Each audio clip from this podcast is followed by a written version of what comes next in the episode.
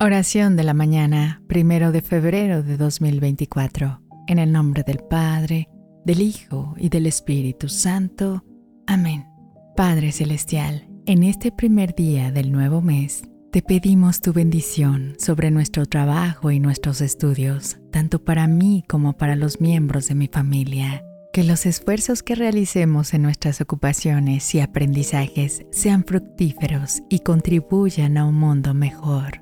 Ilumina nuestras mentes y fortalece nuestras manos en cada tarea y desafío. Ayúdanos a ser ejemplos de integridad y dedicación en todo lo que hagamos. Bendícenos, Señor, en este nuevo mes y guíanos en tus caminos de la fe. Amén.